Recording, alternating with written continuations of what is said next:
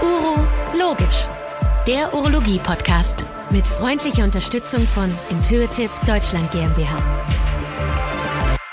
Meine lieben Zuhörerinnen und Zuhörer des Urologisch Podcasts, ich begrüße Sie ganz herzlich zu einer neuen Folge. Wir sind hier unterwegs gerade in dem speziellen Thema roboterassistierte Chirurgie oder Urologie. Äh, die meisten von Ihnen haben vielleicht sogar in eine der anderen drei Folgen schon reingehört und ich freue mich, dass wir heute äh, mit Professor Stolzenburg aus Leipzig sprechen. Hallo, lieber Uwe. Schön, dass du hier bist. Hallo, lieber äh, liebe Gäste, würde ich mal sagen, vielleicht genau. an äh, die, die ich nicht sehe. Hallo.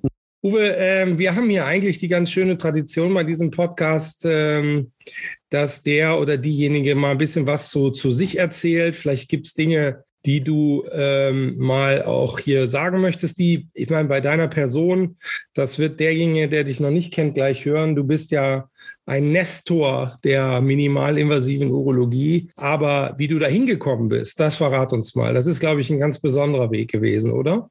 Ja, ja, lieber Christian, ähm, ich bin in der DDR groß geworden und äh, wir mussten eigentlich hier drei Jahre zur Armee gehen, um Medizin zu studieren. Ich hatte mich geweigert und musste dann die Mindestzeit ähm, anderthalb Jahre gehen. Die musste jeder männliche Bürger des Landes. Und vor meinem Medizinstudium haben wir dann als Hilfspfleger gearbeitet. Die die Frauen mussten sogar ein ganzes Jahr als Hilfspfleger arbeiten und ich habe in der Klinik, die ich jetzt leite, als Hilfspfleger gewissermaßen begonnen und habe dann halt Medizin studiert, die ersten Jahre noch in der DDR. Dann waren wir hier als Studenten auf der Straße und haben friedlich mitdemonstriert, dass es jetzt wieder ein vereintes Deutschland gibt. Es war eine sehr aufregende Zeit, weil nicht sicher war, ob doch Gewalt angewendet wird oder nicht. Also, wir haben also da warst Sport du auch richtig dabei, ja? Ja, ja. Ich war immer montags waren die Demos. Wir sind mit Sportschuhen hingegangen, damit wir schnell wegrennen können, wenn falls doch Polizei oder irgendwas anderes kam. Irre. Ja, und dann kam zum Glück die Revolution und dann haben wir weiter studiert und ich habe dann hier in Leipzig halt meine Laufbahn fortgesetzt, äh, habilitiert, promoviert, habilitiert und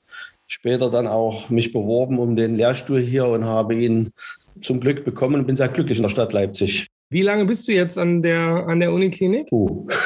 ja, eigentlich schon. Wann hast du den Lehrstuhl bekommen? Das weiß ich gar nicht Weil mehr. Ich, so stopp, ich helfe dir, ich helfe dir, ich helfe ah, dir. Ja. Also, ich habe ja mit Laparoskopie angefangen 2002 oder sowas, als ich so zwei, drei Jahre Assistent war. Und äh, das wirst du bestimmt garantiert erinnern, dass ich bei dir als Gast war zum Hospitieren. Nein, du wirst es natürlich nicht erinnern, aber ich, es gab damals ein irgendein so Hospitationsprogramm, gab es wahrscheinlich viele von, und das war, musst du 2002 gewesen. Und da warst du, glaube ich, auf jeden Fall schon der, der Lehrstudienhaber, oder? Es passt, oder? Da war ich, da war ich noch nicht Lehrstudienhaber. Ich hatte aber das Glück, dass der vormalige Lehrstudienhaber nicht extrem interessiert war an den Operationen, ah, so die, die, ich gerne gemacht habe. Und ich konnte sehr früh hier schon sehr viel operieren und habe dann selber hier, äh, war bei Richard Gaston äh, in Bordeaux und habe dort mir das angeschaut und war überzeugt, dass, es, äh, dass die Laparoskopie für die Urologie was extrem Wichtiges ist und unbedingt betrieben werden sollte. Und ich konnte dann einfach, mein Chef hat es mir gestattet und ein gewisses Talent war da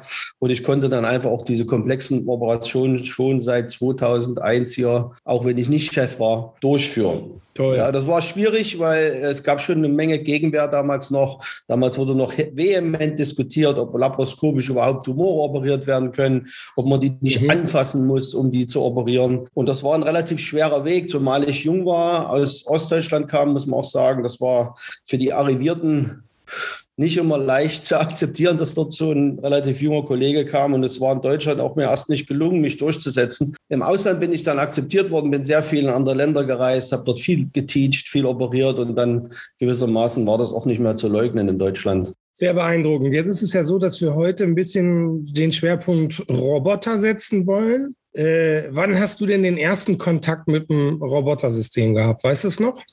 Das weiß ich noch, weil es war ja ein Deutscher, der die erste robotische Prostatektomie durchgeführt hat.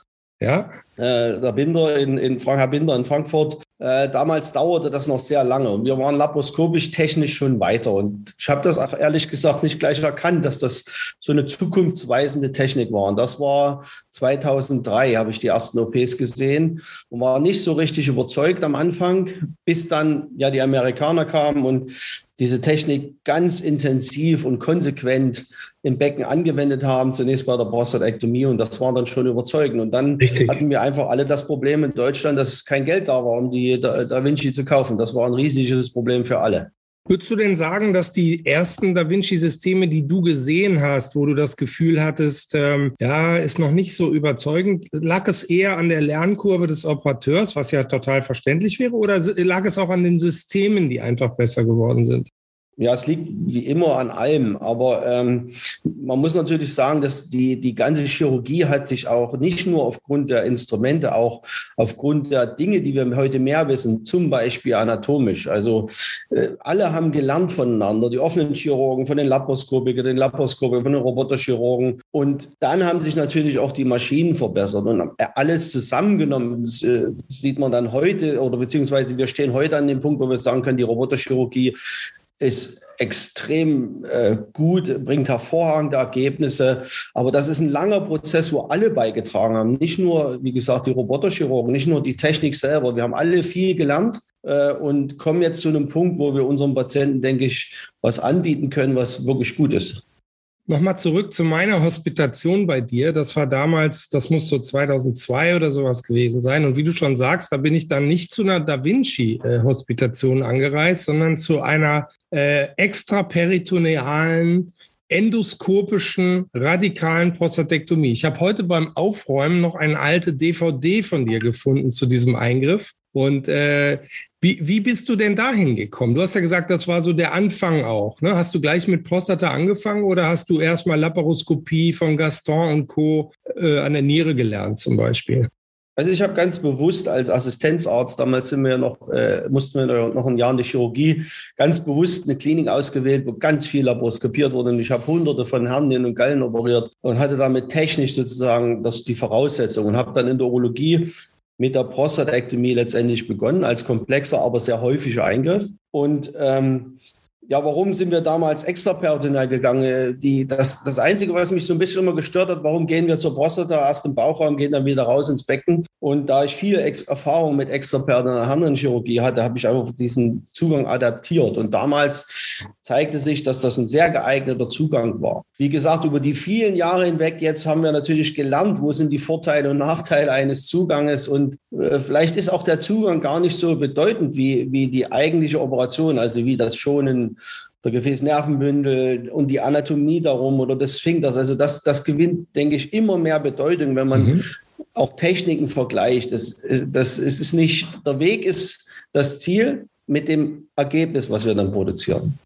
Also ich kann dem sehr nachfühlen, was du sagst, weil ich selber ja aus dem offenen chirurgischen komme, dann eben, nachdem ich bei dir war, irgendwann selber die Laparoskopie in Münster etabliert habe, also auch durch so eine brutale Lernkurve gegangen äh, bin, wo man äh, zwar viele Unterstützer hat, aber auch äh, manchmal denkt, die ganze Welt ist gegen einen. Du weißt, was ich meine. Ähm, und, und aber wie du schon sagst, äh, zu lernen auch aus den unterschiedlichen Techniken, das ist ganz erstaunlich. Mein, mein Paradebeispiel dafür war bei einer einer meiner ersten Hospitationen beim Da Vinci, wo ich zwei andere Kollegen dabei hatte, die ich gar nicht kannte, der eine war ein offener Chirurg und hatte noch nie laparoskopiert und der andere hat eben auch äh, die laparoskopische Prostatektomie gemacht. Und du konntest genau sehen, wie unterschiedlich, ist jetzt nicht wertend gemeint, aber wie unterschiedlich so die Herangehensweise auch war. Das war ganz spannend. Und ich glaube, alle haben, wie du schon sagst, voneinander gelernt. Das ist ganz wertvoll gewesen. Ja deswegen liebe ich auch diese Live-Surgery-Meetings, die es äh, ja viele Jahre lang gab. Und wenn man da hinfährt, egal wie weit man selbst ist, wie viel man oder wie wenig man operiert hat, man kann dort immer was lernen, weil es gibt den Trick, den Trick, diese, wie man herangeht an die Sache. Also es gibt so viel, was man dort mitnimmt, selbst als erfahrener Chirurg. Und wir sind nun mal ein operatives Fach und das sollte man auch, äh, sollte man auch bleiben. Und äh, deswegen sind diese Meetings von mir immer unheimlich gemocht gewesen. Also ich bin dort sehr gerne hingefahren, habe sehr gerne operiert, weil man so viel auch mitbekommen hat von anderen dort. Leider ist das Meeting, wo wir zusammen sein sollten, in äh, Ungarn vor ein paar Wochen wieder ja. ausgefallen. Ja, ich konnte auch letzte Woche, nicht vorletzte Woche nicht zum Airbus reisen. Da sollte ich eine Nierenteilresektion machen, weil einfach die Corona-Lage in Sachsen leider so dramatisch ist. Ja, ja. Ähm, Uwe, jetzt äh, bist du ja jemand, der ähm, also seinen Lehrstuhl äh, nicht nur fürs Operieren bekommen hat, sondern vor allen Dingen hast dich frühzeitig auch mit Wissenschaft beschäftigt und hast das Ganze ja wirklich auch wissenschaftlich hochkarätigsterweise ähm, ja, ausgearbeitet, ähm, verarbeitet, großartig. Und ähm, ich wollte dich mal fragen, was sind denn so deine persönlichen Highlights von dir selbst oder auch was du aus der wissenschaftlichen Welt so wahrgenommen hast der letzten Jahre zu diesem Thema? Ja, also ich selbst habe mich am Anfang so meiner Laufbahn sehr viel mit anatomischen Fragen auch beschäftigt. Und wir sind eigentlich sehr stolz darauf, dass das, was heute eigentlich weltweit operiert wird, wenn man über Nerverhalt spricht, dieser intrafasziale Nerverhalt, der ist erstmalig parallel von Many Menin, also einer amerikanischen Gruppe roboterassistiert operiert hat, äh, beschrieben worden und einen Monat später, also genau parallel eigentlich von uns äh, als laparoskopisch, damals ausschließlich laparoskopisch arbeitende Gruppe. Und da, das haben wir in viele Jahre, gerade dass eben die Gefäßnervenbündel nicht nur für den Nerverhalt wichtig sind zu erhalten, sondern diese ganzen lateralen Strukturen da ganz wichtig sind. Also ich glaube, da können wir darauf stolz sein, dass wir das, das auch als Deutschland kam, diese, dieser Impuls, der letztendlich heute ähm, weltweit operiert wird. Ähm, ein ganz anderes Thema war dann, eine große Frage war immer gerade bei der Laparoskopie, wie kann ich das Leuten vermitteln? Du warst ja zum Kurs Kurse haben wir ganz viel gemacht, aber wie kann man strukturiert sozusagen vermitteln, wie jüngere Kolleginnen und Kollegen lernen zu operieren. Und wir haben etwas entwickelt, was heute auch äh, immer noch angewendet wird, was eigentlich völlig lapidar und einfach ist, aber offensichtlich deswegen auch gut, nämlich das sogenannte Modular Surgical Training. Also wir haben einfach nachgedacht, wie kann man äh, jüngeren Kolleginnen und Kollegen beibringen, laparoskopisch zu operieren, ohne dass man so sagt, hier, mach mal und jetzt probier's. Und äh, es, das ist eine einfache Struktur in der Form, dass man sagt, jede OP hat Schritte und jeder Schritt hat, eine, hat einen verschiedenen Schwierigkeitsgrad. Wir haben das einfach von 1 bis 5 klassifiziert.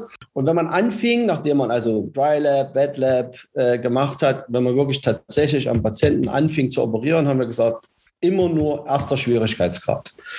Und wenn der gemeistert werden konnte, durfte derjenige oder diejenige dann Schwierigkeitsgrad 1 und 2 operieren. Das konnte in der Operation irgendwo ein Schritt, also das musste nicht immer chronologisch, sondern eben nach Schwierigkeit, nicht nach Reihenfolge. Und das ist ein Prinzip, was wir wissenschaftlich begleitet haben und zeigen konnten, dass das wirklich dazu führt, dass erstens das schneller gelernt wird und zweitens auch weniger Komplikationen auftreten. Und das führte letztendlich auch dazu, dass das heute im Curriculum der ERUS, also der äh, roboterassistierten Chirurgie in der europäischen Urologie, in dem Curriculum verankert ist. Wenn man robotisch operiert, lernt man das so oder sollte man das so praktizieren, wenn man an den Menschen geht. Und das ist, denke ich, ein großer, großer Meilenstein gewesen, den wir gesetzt haben. Aber ich will das jetzt hier nicht so lange ausmonologisieren. Äh, doch, und, doch. Und, doch, ganz ja, wichtig. Das ist Wichtige ja auch ein riesiger Erkenntnis, Unterschied heute. Da, das, das macht auch roboterassistierte Chirurgie so großartig dass wir das heute in einer ganz eleganten Weise vermitteln können. Also durch dieses strukturierte Training, erstmal durch Simulationsprogramme, die so gut geworden sind, dass tatsächlich am Simulator gelernt wird.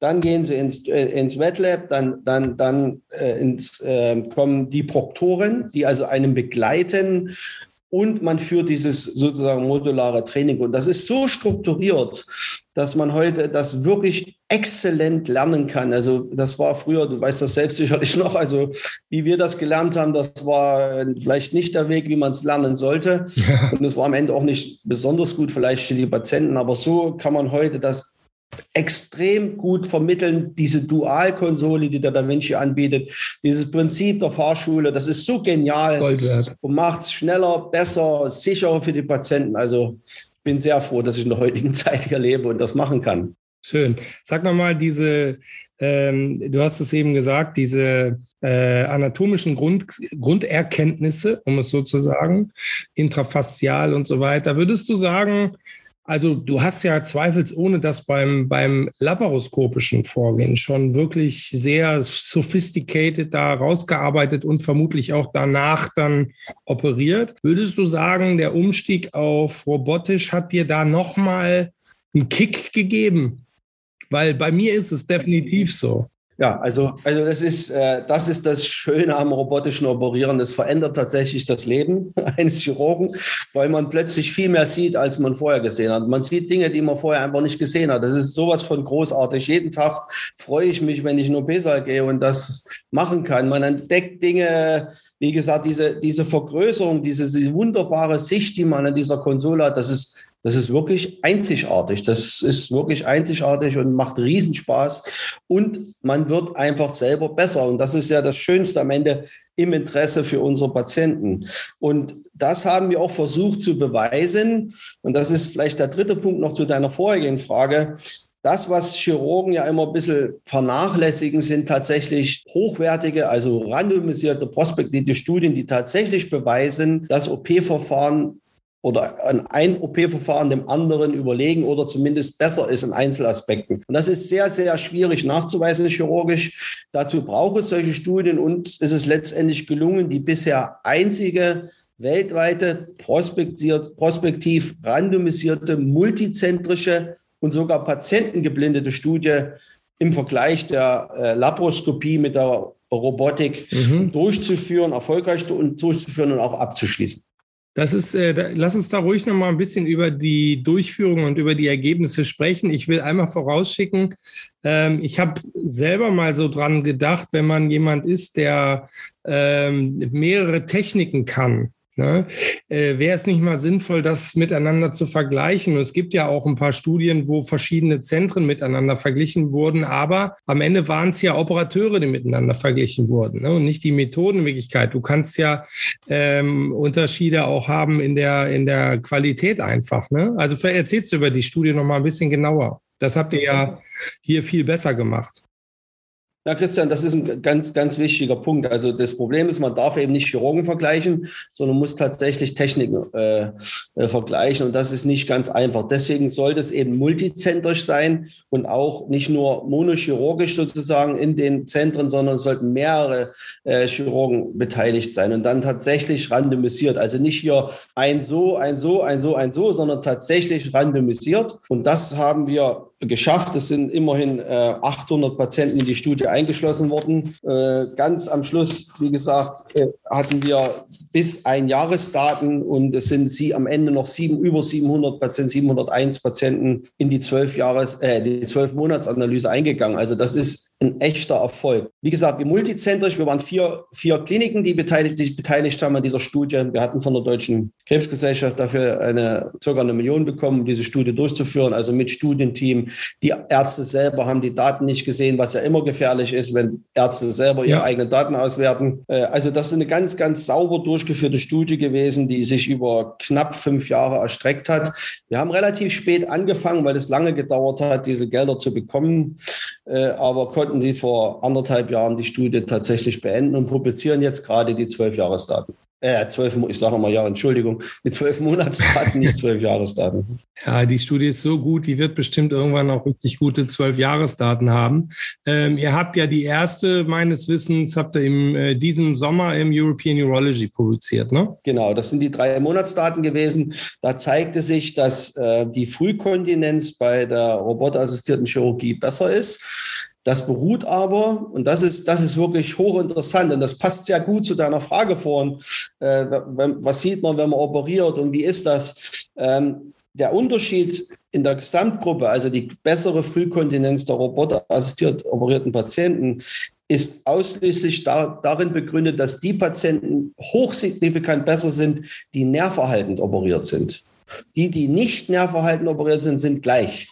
Das ist hochinteressant. Offensichtlich, und das bei den zwölf Monatsdaten nivelliert sich das wieder. Offensichtlich regenerieren sich auch die Nerven, die für die Kontinenz wichtig sind. Also für die, die jetzt zuhören und äh, das noch nicht äh, so äh, verinnerlicht haben, die, die, der Nerverhalt bei der radikalen Prostatektomie dient nicht nur der Potenz, sondern dient auch der Kontinenz, insbesondere der Frühkontinenz. Also die Nerven, die den Sphinkter äh, versorgen, sind da mit beinhaltet und ein Nerverhalt führt zu einer besseren Frühkontinenz der Patienten. Das wissen wir. Und hier gibt es aber einen deutlichen Unterschied, ob ich einen Roboter anwende oder nicht. Und sag mal eine fachliche Interessefrage äh, von mir. Was ist eigentlich mit dem Patienten, der mit einem schlechten IIEF-Score ins Rennen geht, wo man also sagen würde, der braucht für die Potenz gar keinen Nerverhalt, würdest du ihn trotzdem dann äh, potenzhalend operieren? Immer. Also wenn der und, Tumor das zulässt. Ja. Genau. Und wenn er und wenn's, wenn er es nicht zulässt, ist das für dich auch ein Argument für eine Schnellschnittuntersuchung? Ja, also äh, dass diese ganze Diskussion ändert ja grundlegend nichts an den Indikationen, die wir treffen. Also Patienten mit einem Hochrisikokarzinom würde man natürlich nicht Nervverhalten operieren. Da dauert es einfach länger, muss man in anhand der Daten ganz klar sagen, bis seine Kontinenz sich erholt.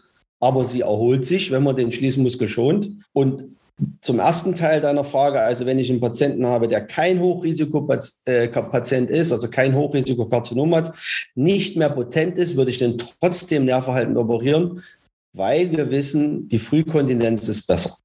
Das sind alles äh, wirklich super interessante Daten. Ähm, magst du noch so zum Schluss, äh, lieber Uwe, noch einen kleinen Ausblick wagen? Ähm, man wird ja in deiner, in deiner äh, Position, in, in dieser auch Exposition, wo du wirklich für dieses Thema äh, so wahnsinnig viel gemacht hast, äh, häufig sicher nach der Vergangenheit gefragt. Aber jetzt frage ich dich mal zum Abschluss nach der Zukunft. Was, wie sieht äh, unser Leben als urologische Ärzte oder Chirurgen in zehn Jahren aus? Also wir, äh, wenn ich, wir allgemein denke ich, das klang, ist ja schon durch das Thema hier begründet. Wir sind mitten in einer sagen wir mal, Revolution unseres Fachgebietes.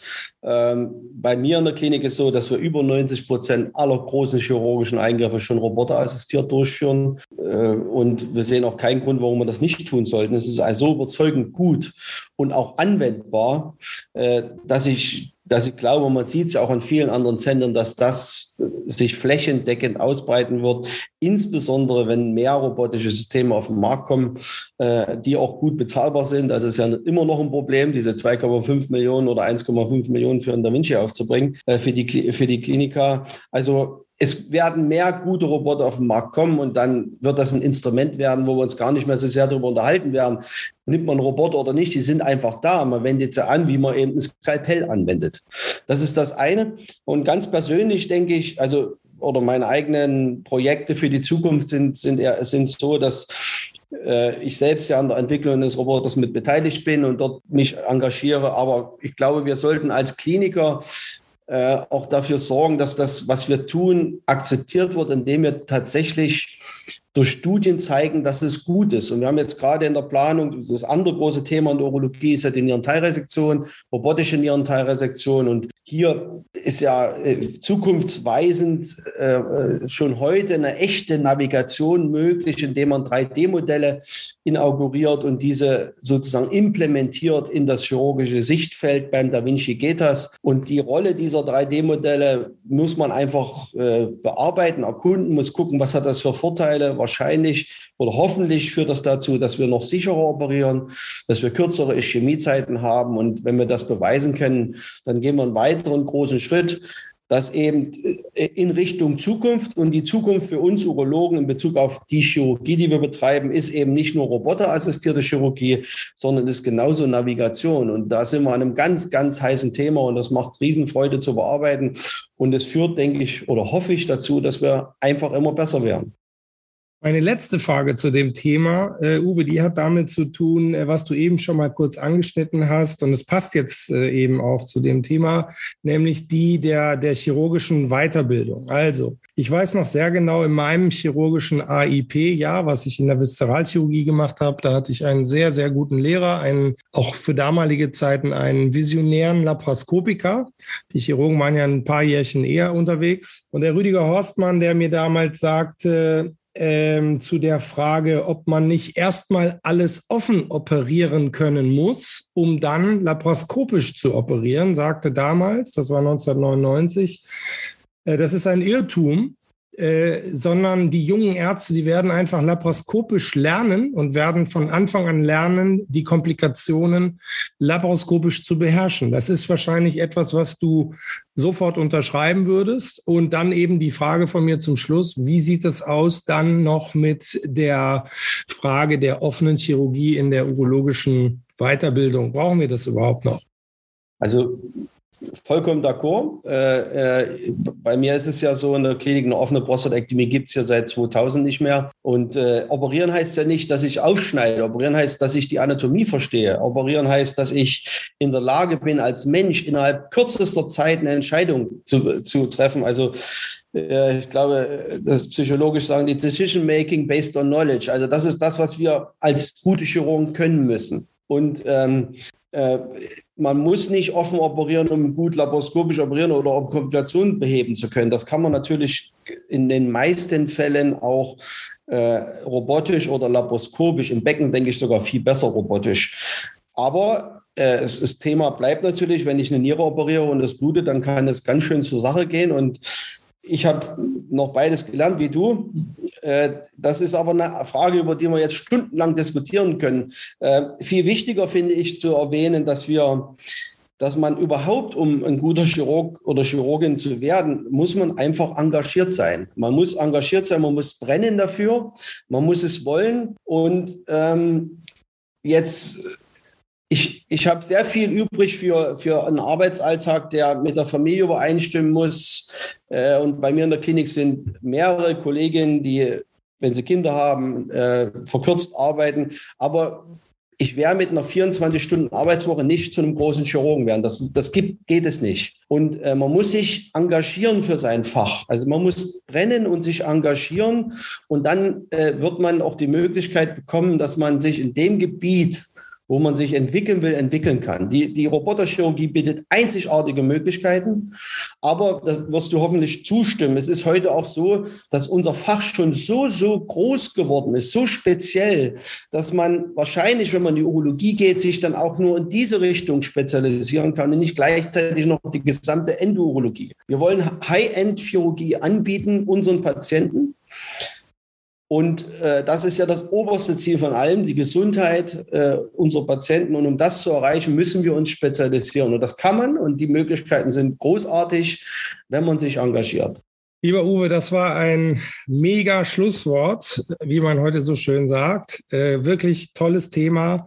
Äh, du hast wahnsinnig viel getan für diese, für diese Spezialisierung, hast äh, die urologische internationale Welt sehr bereichert. Ich danke dir ganz herzlich für dieses tolle Interview. Ihnen, meine lieben Zuhörerinnen und Zuhörer, vielen Dank fürs Zuhören. Ich hoffe, äh, auch diese vierte Folge von den Vieren hat Ihnen gefallen zum Thema robotische Urologie. Und damit bedanke ich mich herzlich und sende dir, lieber lieber Uwe, nochmal herzliche Grüße nach Leipzig. Vielen lieben Dank, lieber Christian. Uro Logisch, der Podcast von Urotube mit freundlicher Unterstützung von Intuitive Deutschland GmbH.